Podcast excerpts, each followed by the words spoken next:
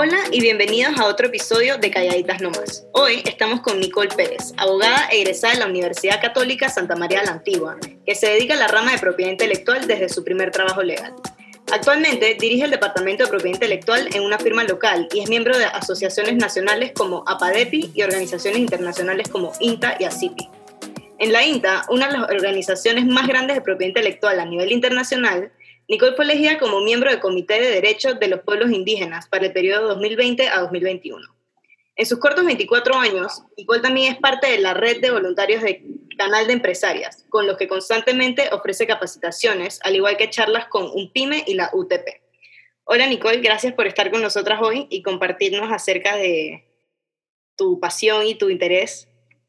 Hola, gracias a ustedes por darme el espacio y por invitarme a estar aquí a conversar sobre un tema que me encanta tanto como la propiedad intelectual. Hablando contigo, nos comentaste que te refieres a tu trabajo como tu daily playground. Eh, ¿Qué quieres decir con esta frase? Y cómo, cuéntanos más acerca de, de tú con tu trabajo y tu relación con él. Sí, mira, te explico un poquito. La propiedad intelectual es un área súper creativa del derecho. Me atrevo a decir que es un área que te permite explorar otras ramas eh, de la ciencia, la tecnología, la innovación, arte, música, canto, entre otras, que verdaderamente es algo que me permite a mí no aburrirme ningún día y hacer como magia eh, con los distintos sistemas de protección o contratos. Es un área que tienes que pensar fuera de la caja sí o sí para poder determinar la protección adecuada y también poder llevar una negociación al respecto.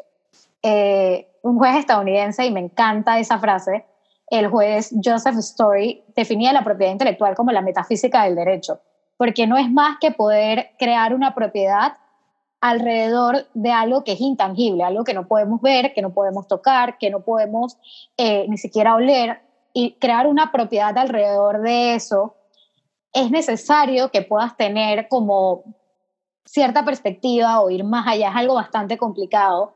Eh, y bueno, hablando de todo eso, eso es lo que me permite como divertirme. Yo diariamente atiendo emprendedores, atiendo multinacionales y por lo menos cuando atiendo un emprendedor me toca no que me digan qué es lo que tengo que registrar, sino que me toca conocer mucho cuáles son sus planes de negocios, cuáles son sus ideas para hoy, para mañana, eh, y poder ir determinando una estrategia de protección adecuada. Entonces es como si yo estuviese poniendo todas las piezas de un rompecabezas todos los días por cada uno de los clientes que atiendo. Entonces, ¿nos puedes contar más sobre, ahora que mencionas a los emprendedores, acerca del impacto positivo que tiene el tema de la propiedad intelectual para promover emprendimientos en una industria local? Claro, mira, ahora que está este tema eh, tan complejo de la pandemia que ha hecho que el emprendimiento en Panamá crezca mucho más de lo que ya venía creciendo desde años anteriores. Eh, y nos ha obligado el panameño prácticamente a intentar emprender y creer en nuestros sueños y empezar de algo, algo desde cero. Para mí la propiedad intelectual tiene un rol clave y es un rol que tiene que ser preventivo, no reactivo. ¿Qué quiere decir? Los emprendedores deben poder proteger sus ideas y las expresiones de esas ideas desde una etapa temprana. Dígase desde el momento en el que elegimos, por ejemplo, una marca. En el momento que elegimos un nombre o una marca, tenemos que elegir una marca que tenga cierto grado de distintividad. Un ejemplo puede ser una marca, a lo que nosotros le denominamos en derecho de marcas, una marca de fantasía, para así evitar eh, tener otras marcas que sean muy similares a las nuestras o que la marca no vaya a poder ser registrada. Entonces eso sería una labor preventiva. Luego de la labor preventiva, que es escoger un signo distintivo que me permita posicionarme en el mercado, que sea distinto a lo que hay en el mercado y que no vaya a infringir un derecho de tercero, es necesario registrarlo y ese registro va a permitir tener una exclusividad y un posicionamiento en el mercado de esa marca, porque mientras que no está registrado, no surte derecho. Entonces, empezamos por ahí. Imagínate que eres un emprendedor y ya tienes, digamos, seis meses en el mercado y te va súper bien, ya todo el mundo te conoce, digamos como calladitas nomás que ya todos conocemos el podcast, ¿no?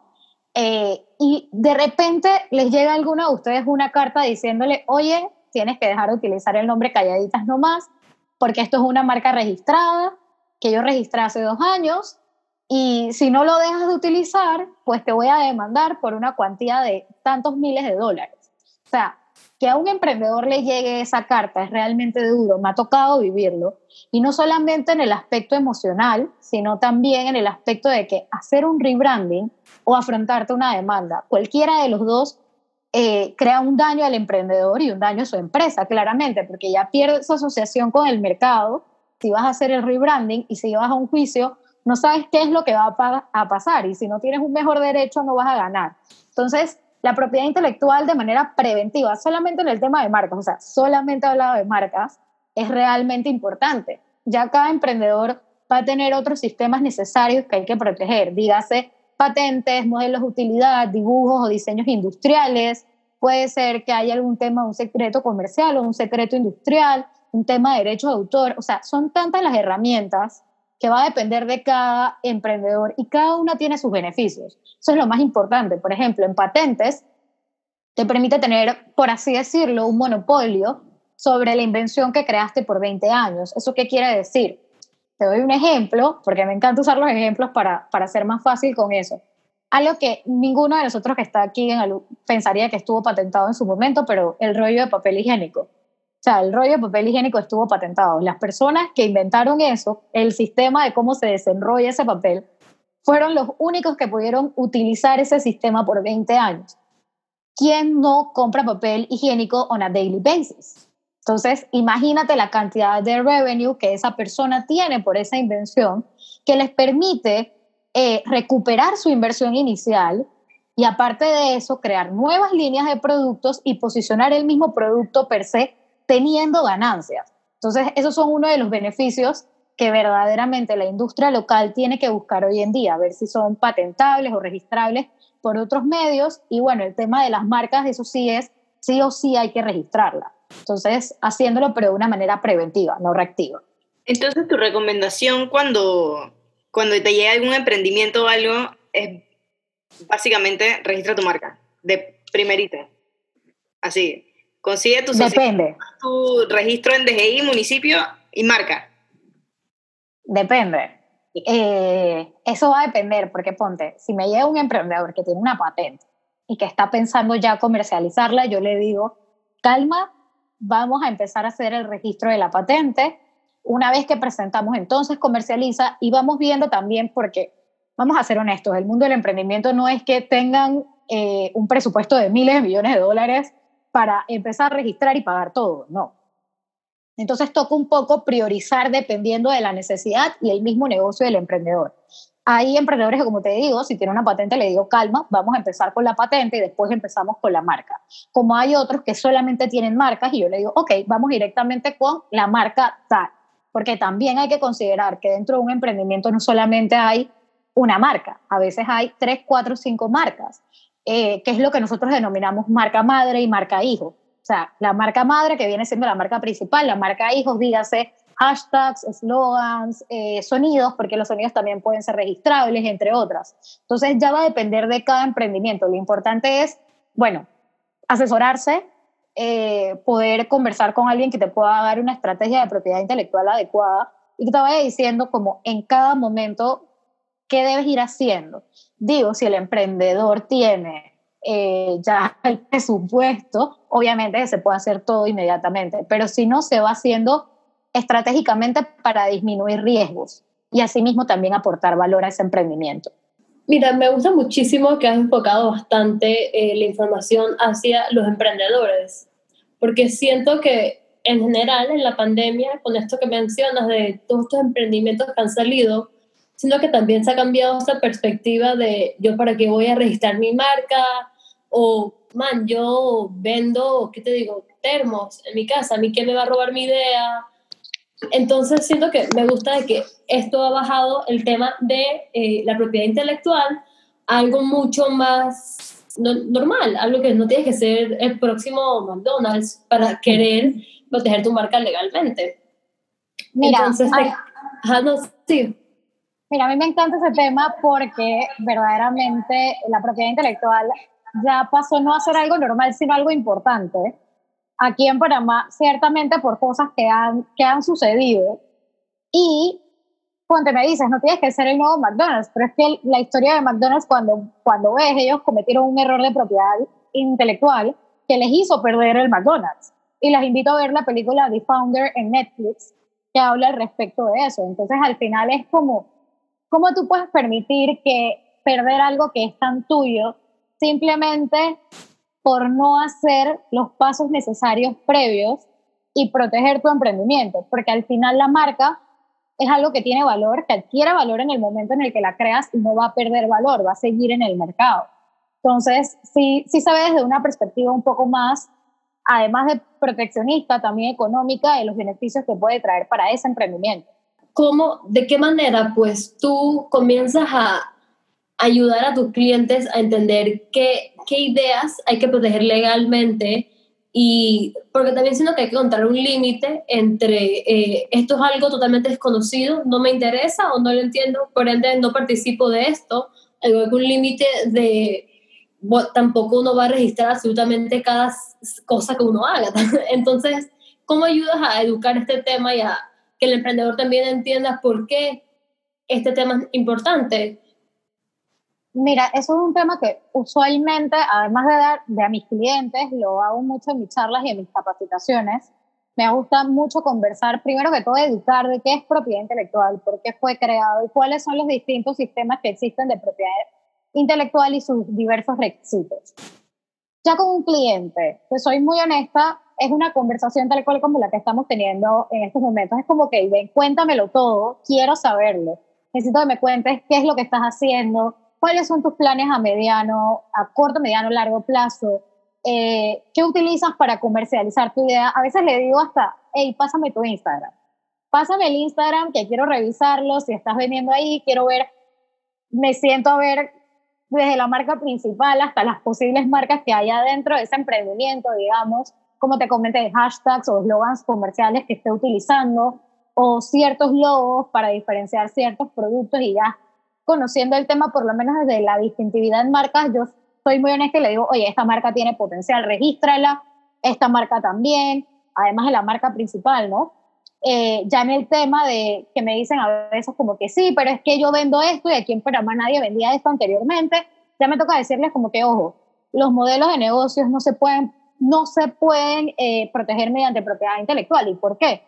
Porque eso sería como impedir el comercio justo o la economía. O sea, es lo que se le denomina en la jurisprudencia anglosajona como building blocks of human ingenuity, que no es más que esos cimientos para eh, la actividad inventiva del ser humano. Entonces eso no se puede proteger.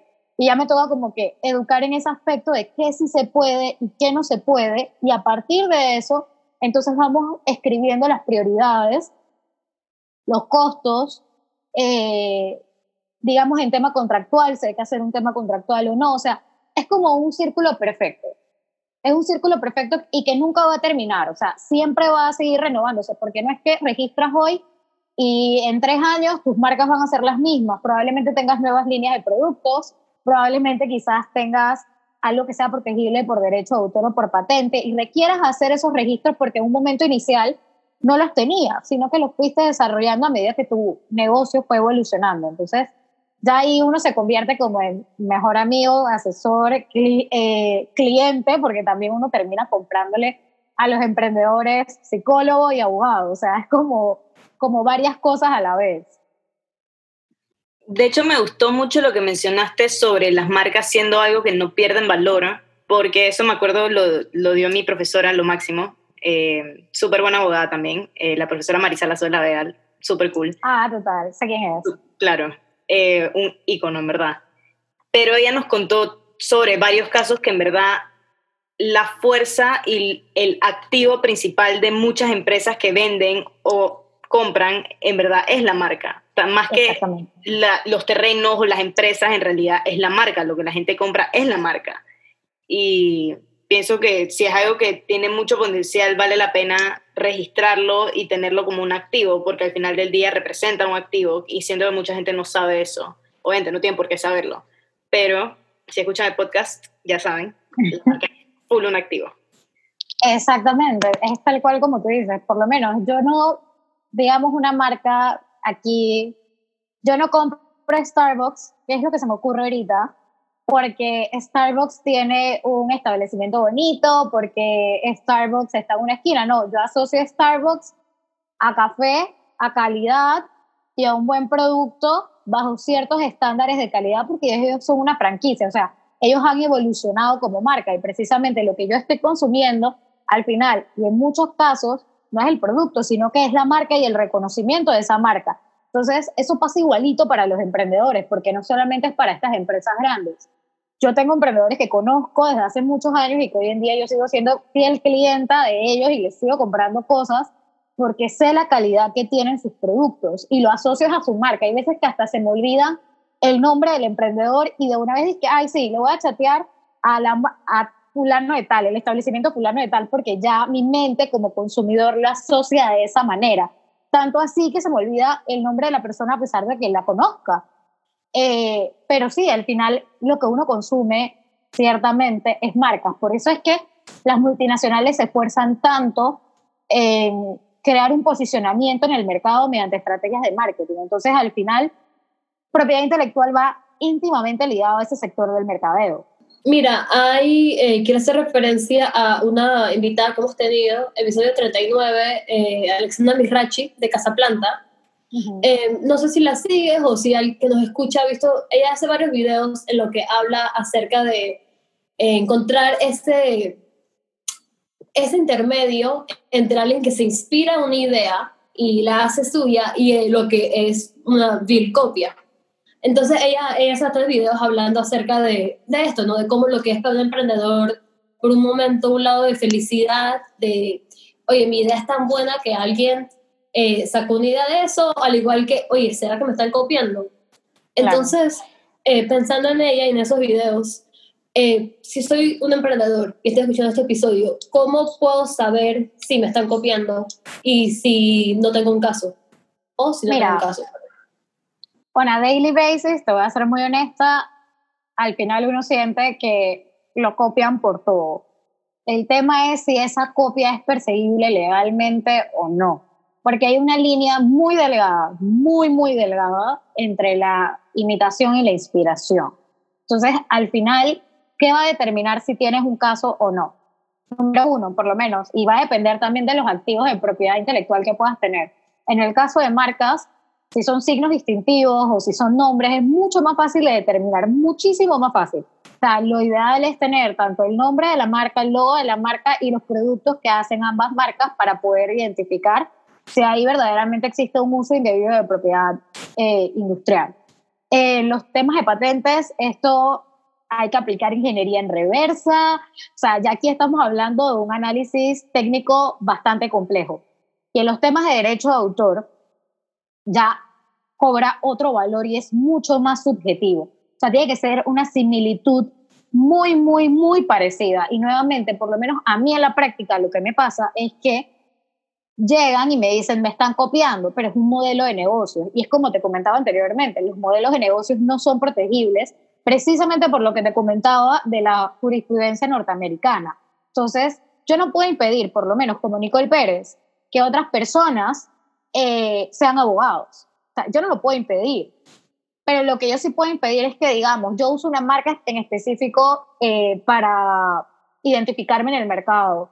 Eh, yo tengo un programa especial que está protegido por derecho de autor que tiene que ver con cuestiones jurídicas, yo puedo detener que otra persona haga algo que sea muy, muy, muy similar, porque nuevamente es muy, tiene que ser muy similar por el tema de que es subjetivo. Y en el tema de patentes, digamos, yo desarrollo algo que es patentable y que lo utilizo en la industria legal y alguien más lo está utilizando, si verdaderamente yo lo puedo comprobar y ya lo he visto de que están utilizando lo mismo que yo, pero no a mi nombre, entonces ya yo puedo iniciar una acción legal. Pero esos temas tienen que ser cada uno analizado por cada caso. O sea, no te puede decir como que es algo genérico, porque no, es algo muy subjetivo y es necesario que sí lo pueda ver un abogado antes de iniciar cualquier acción. Nada por Instagram, nada de cartas de cese y desistimiento sin haberte asesorado previamente, nada de que te voy a crear un hilo en Twitter porque me estás copiando y no te he dicho nada ni te conozco y te creo un hilo porque eso es lo que está pasando ahora, de que todos lo resolvemos por hilos, nada de eso. Primero es ir y contactarte con tu abogado y ver verdaderamente si eso constituye o no un plagio. Si no, mejor calmarnos y yo soy de las que cree que si no constituye un plagio, pero tú sientes que están, porque uno se da como cuenta, que están apropiándose de ciertas cosas tuyas, no hay nada mejor que el original. Y mientras que sigas siendo tú mismo, no va a pasar nada. Pero eso sí, si es plagio verdaderamente, y ya tu abogado te dijo, ese es plagio, tienes que iniciar las acciones legales correspondientes.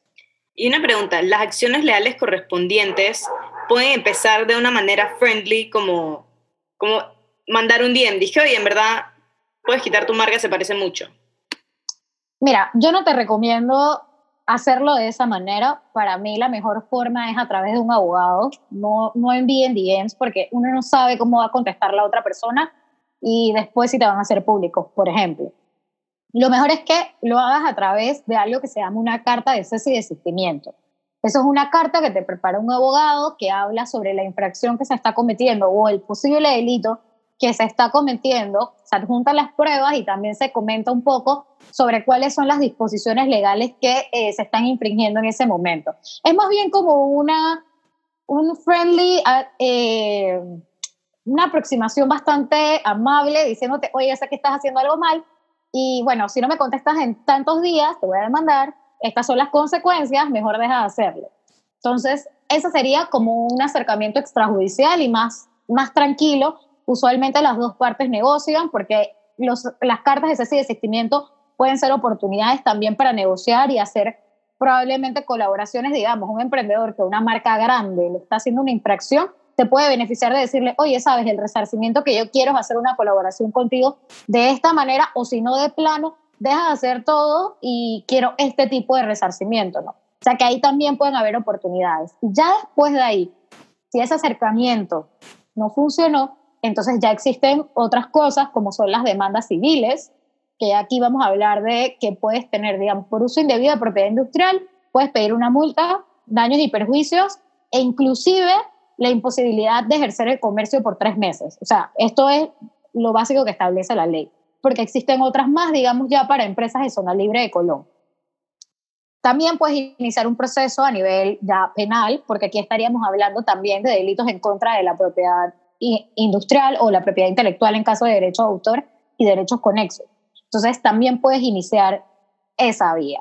Al final opciones hay, hay que ver también cuáles son los costos por esas acciones, si son viables o no son viables, o sea, hay que estudiarlas casos por caso. Y la otra, que es como ya saliéndonos de lo legal y yéndonos al plano digital, las redes sociales les permiten hacer a ustedes lo que son denuncias de propiedad industrial, que no son más que llenar un formulario en, digamos, Instagram, pero usualmente les piden el título de propiedad industrial. Digamos, en el caso de marcas les van a pedir el título de la marca. Y si no tienes la marca, no van a tumbarle la página a la persona, porque ahí ya simplemente uno habla con Instagram e Instagram se encarga.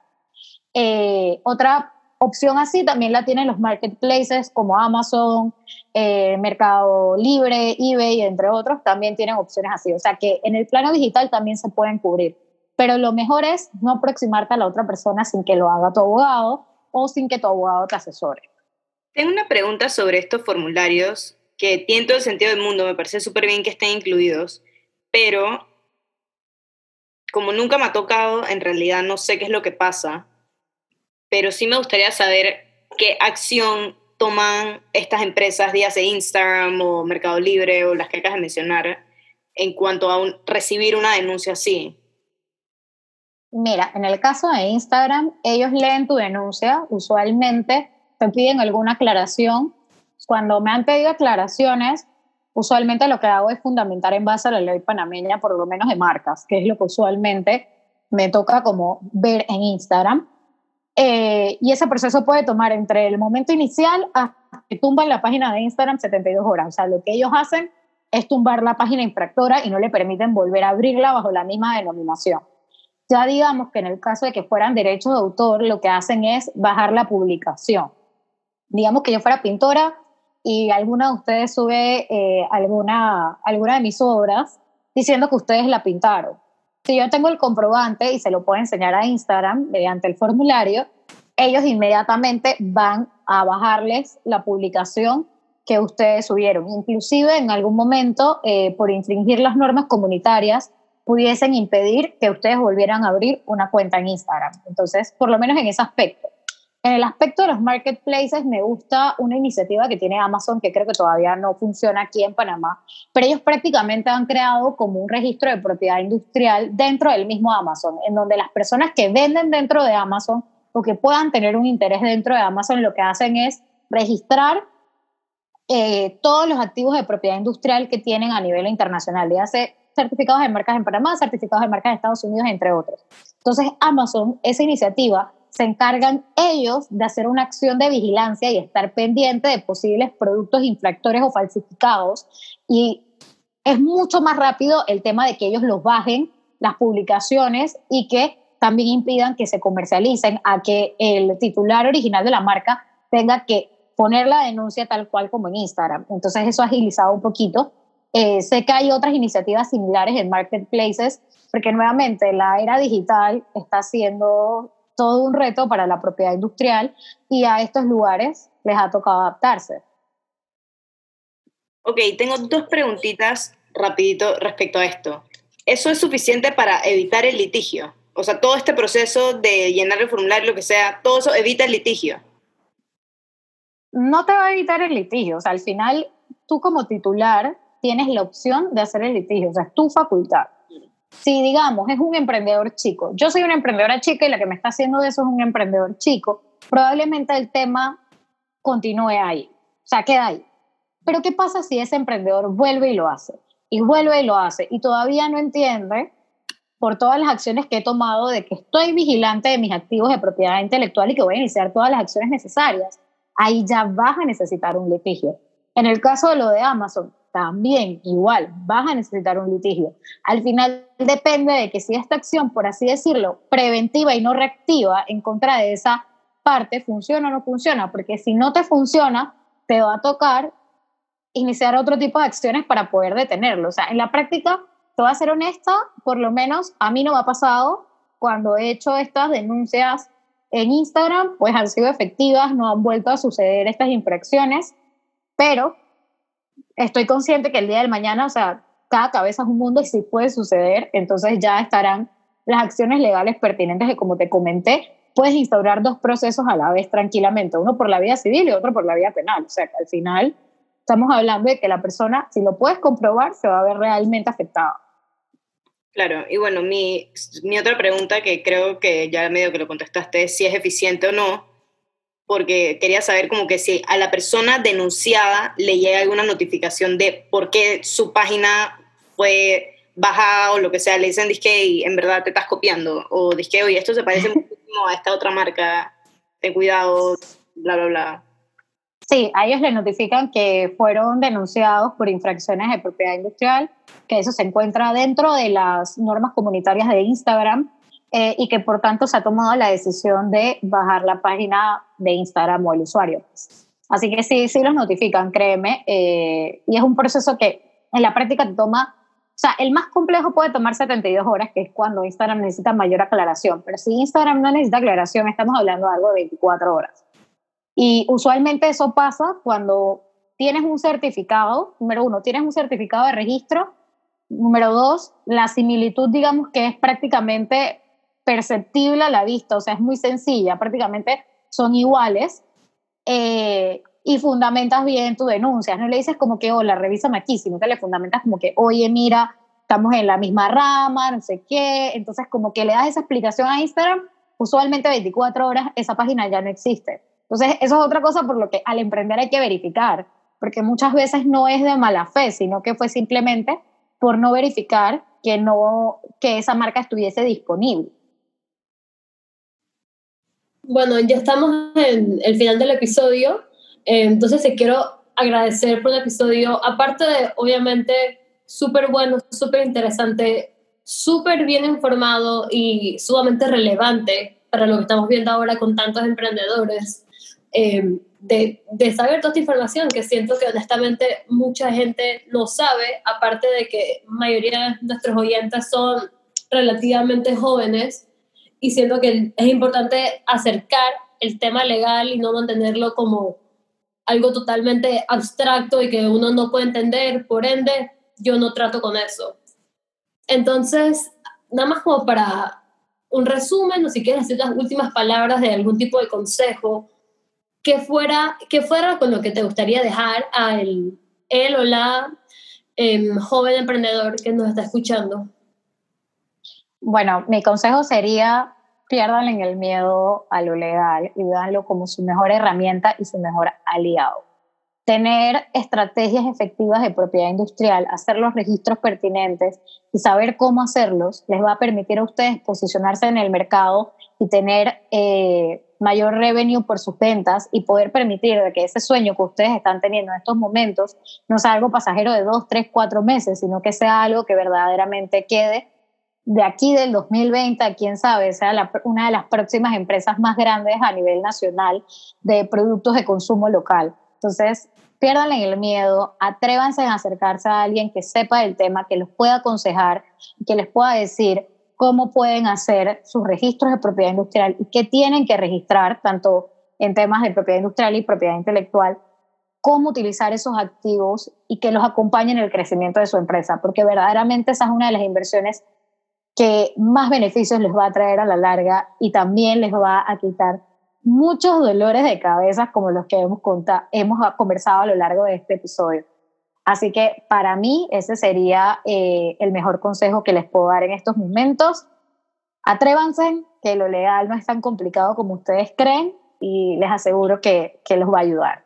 Muchas gracias, en verdad. Y por último, si alguien te escuchó y quiere saber más o incluso te quiere contratar, dice, oye, me inspiré, tengo mi marca, honestamente la quiero proteger, quiero dar este, este siguiente paso. Eh, ¿Cuál es tu cuenta de Instagram? ¿Cómo nos podemos poner en contacto contigo? Al igual que estar eh, informados acerca de siguientes charlas o conferencias que estés participando en. Claro que sí. Bueno, me pueden seguir en arroba Nicole Vianet, Nicole y Vianet con B de bonito y TH el final, un poco complicado mi nombre. Y también para ver un poco sobre eh, todo lo que estamos haciendo, charlas, eh, charlas que ya hemos dado, los invito a que, aprovechando aquí, a que nos sigan en la firma en arroba CLD Legal, que es la firma donde laboro y donde usualmente estamos eh, compartiendo mucha información para emprendedores. Así que los invito a que nos sigan a ambos y así puedan conocer un poco más. Nos escriben por DM y con todo gusto les vamos a estar respondiendo. Una vez más, muchas gracias por abrir las puertas al mundo de la propiedad intelectual que tiene demasiada, demasiada información, creo que no muy pública y demasiado relevante, especialmente en estas épocas. Así que gracias por compartirnos tus experiencias y por darnos tu tiempo. Gracias a ustedes por invitarme y bueno, por tenerlas aquí. La verdad es que todo un gusto y bueno, espero que esta información les sea de mucha ayuda a muchos emprendedores en estos momentos y estamos a la orden siempre. Así que bueno, si eres un emprendedor, eh, ¿qué esperas? Hay que comenzar de verdad a comenzar a proteger las marcas legalmente. Como dijiste, siendo que está súper buen atinado el consejo, de alguna manera yo veo eh, este lado de la propiedad intelectual como una manera de creer en ti misma, de creer en tu marca. Así que escríbele a Nicole o escríbanle a la firma o de alguna manera comienza a comenzar estos pasos. O si los escucharon, no les quedó muy claro, escríbele a Nicole, con mucho gusto ella las puede ampliar acerca de algún tema que les gustó que no, no llegamos a tocar o ampliar más. Así que gracias a todos por escucharnos y espero nos escuchen la semana que viene con más historias y más consejos.